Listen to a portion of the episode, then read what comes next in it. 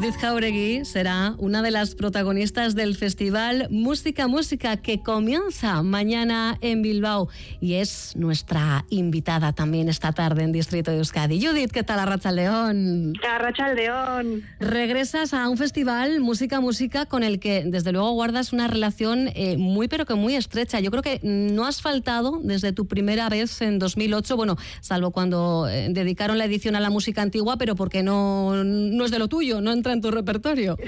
Sí, sí, sí, todos los años he ido y es que mi historia ya casi personal, no solo profesional, está totalmente vinculada a música, música, ¿no? En música, música he aprendido, he conocido, eh, he reído, he llorado, eh, ha pasado de todo en música, música para mí y, volver pues es siempre un muy bonito porque bueno, ahora ya vuelvo 16 años después de, o 15 años después de aquella primera vez y puedo ver hacia atrás y, hacerlo con, bastante ternura, ¿no? Hombre, fue el primer festival que, apostó por ti. Eh, tú acabas de regresar de, Alemania, donde estuviste estudiando, formándote durante más de cuatro años, viviste allí, regresas y, a los pocos días, ¿no? Fue cuando recibiste la llamada del festival. Sí, sí, yo me alojé, decidí regresar de Alemania y instalarme en Madrid me instalé en Madrid el 1 de enero de 2008 y como a los 10 días tenía la primera llamada de, de, de, mi agente en aquel momento, de la persona que, que se ocupaba de mí, te invita a música música, tienes cuatro semanas para prepararte la fantasía Wanderer de Schubert. Y fue en aquel 2008 fue lo que toqué y este año la vuelvo a tocar.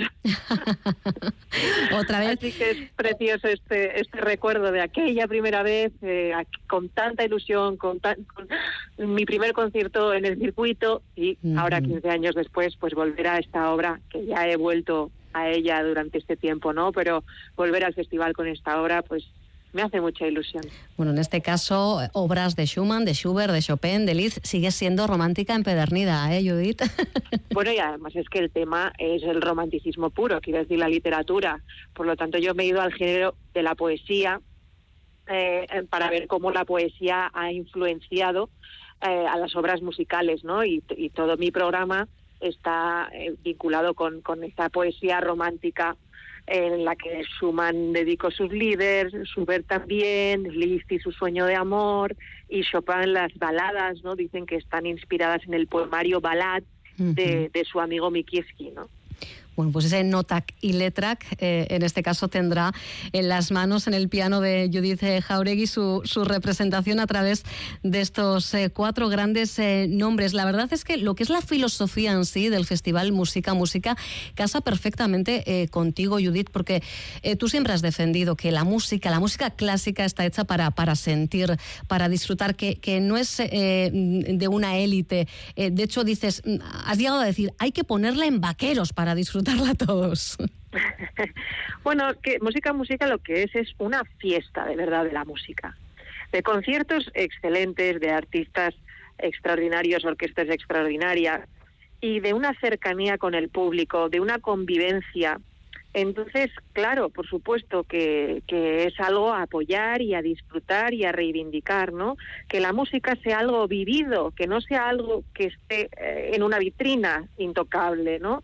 Sino que sea algo conjunto y que el público, siempre digo, ¿no? El público forma parte activa de un concierto. Entonces, esa convivencia, esa cercanía de ambas partes, pues es algo precioso que se da en un festival como este. Y además, entre los artistas, mm, ahora me acaba de escribir mi tocaya Judith del Cuarteto Gerard me dice, oye, nos vemos en Bilbao.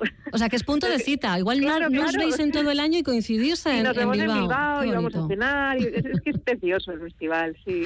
Bueno, hay que decir que la pasión por el piano a, Judith eh, Jauregui le, le, llegó pronto. Empezó con el violín. No le fue muy bien, no porque ella no pusiese seguramente toda su voluntad. No le tocó precisamente una profesora de las que hacen que el talento o, las ganas afloren. Pero tú con cinco años ya decides que quieres estudiar eh, piano a los 8 te subes por primera vez a un escenario, a los 12 tu profesor Laurentino Gómez te regala como regalo de cumpleaños tu primer recital en solitario con una orquesta. Oye, por cierto, en ese, en ese recital en concreto, ¿es verdad que, que diste prácticamente todo el concierto llorando? Además hay una contra del diario vasco de mis 12 añitos del 97. ¿Ah, sí? ¿La guardas? sí, sí, la guardo, claro que la guardo. Sí, porque me, se me fue, me equivoqué en el segundo movimiento era el día de mi cumpleaños, era el regalo, todo había ido fenomenal, pero bueno, pues con 12 añitos la emoción ya se, se me fue a las nubes y en el segundo movimiento me equivoqué, me perdí, paré, entonces el director de, de la orquesta del conservatorio me dio, me dio la nota y seguí todo el concierto llorando y el público llorando conmigo, que fue lo mejor. bueno, les emocionaste hasta un punto. no, decía, pobre, pobre niña, pero bueno, mejor tener el trauma a los 12 por primera vez de salir de un fallo, porque el fallo es un, recurrente en la vida y en la vida del artista y en el arte vivo, ¿no?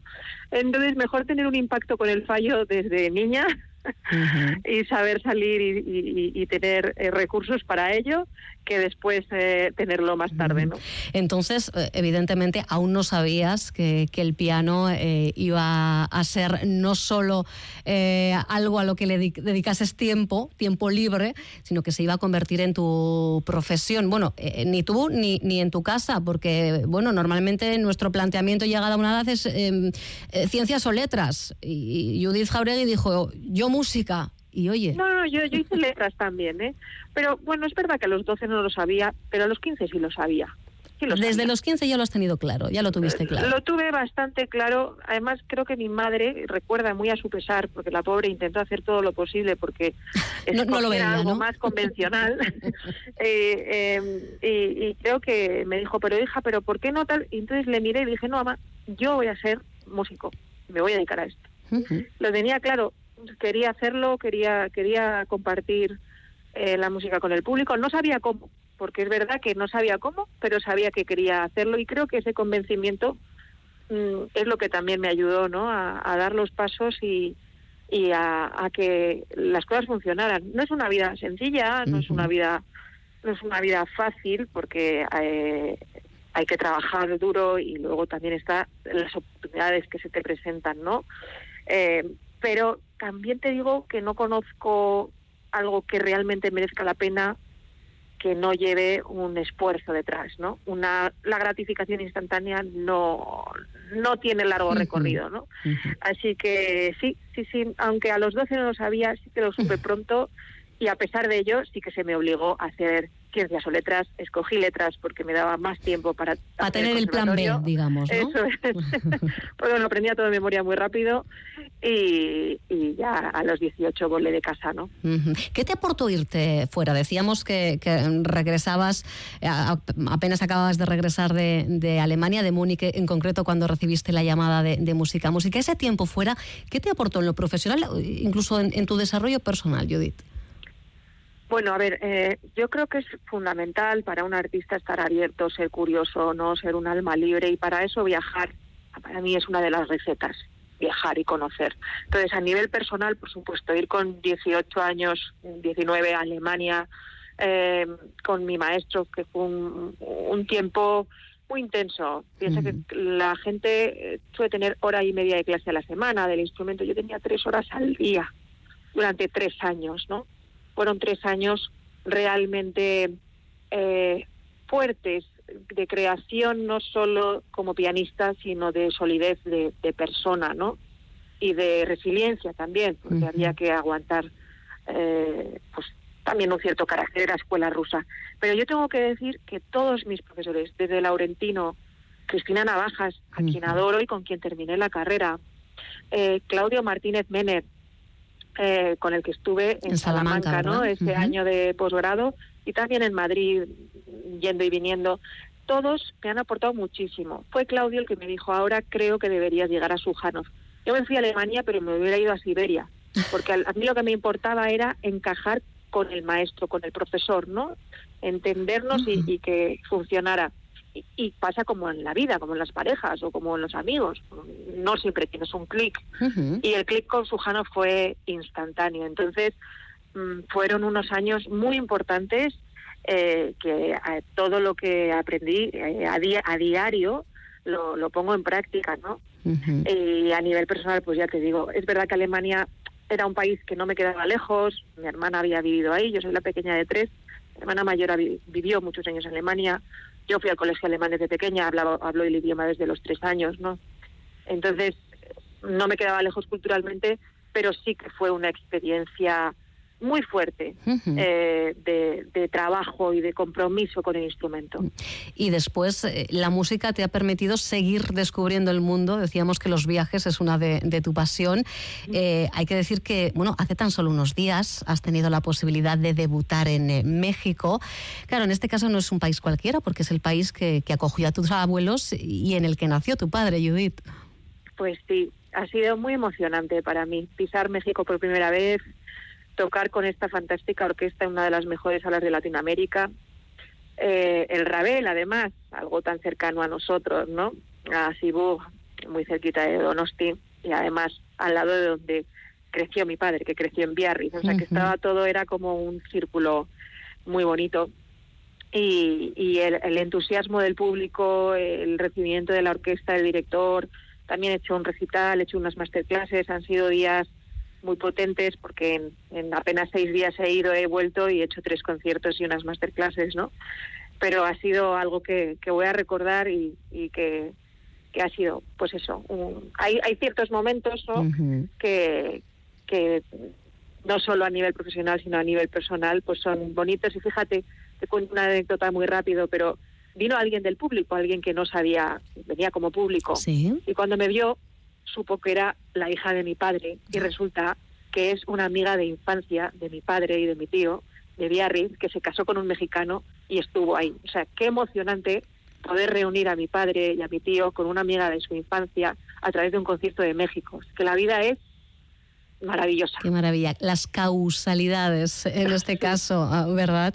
Maravilla. Bueno, eh, esfuerzo, mucho trabajo, disciplina, todo esto es fundamental.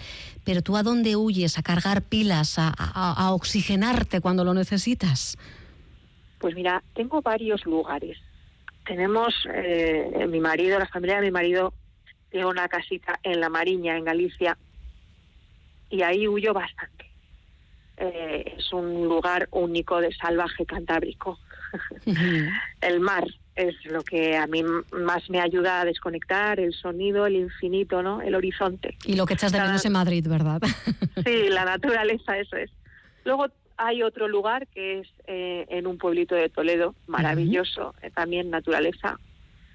Luego hay una isla que siempre me tiene robada el corazón, que es Menorca. Cada vez que puedo me escapo a cargarme de esa caliza y por supuesto Donosti, donde está mi familia, a la que echo tanto de menos, mis eh, cinco sobrinos, que son unas pilas fantásticas, y ahí solo soy la tía Yu, y, soy la tía divertida, la tía pequeña, la que les hace todas las travesuras y les consiente de todo, y verán a, a mis padres, a mi familia, a familia para mí es, es, lo que más te recarga, ¿no? El amor, al final. Sin duda, una, una familia que desde luego eh, te dio alas y eso es de agradecer, ¿no, Judith? Independientemente ¿no? de esas dudas lógicas eh, que cuando un adolescente plantea eh, en casa que quiere ser músico, pues evidentemente yo creo que eso ha pasado en todas las familias. Yo creo que son muchas las personas que en estos mismos micrófonos nos han trasladado, ¿no? evidentemente ese miedo, esa incertidumbre,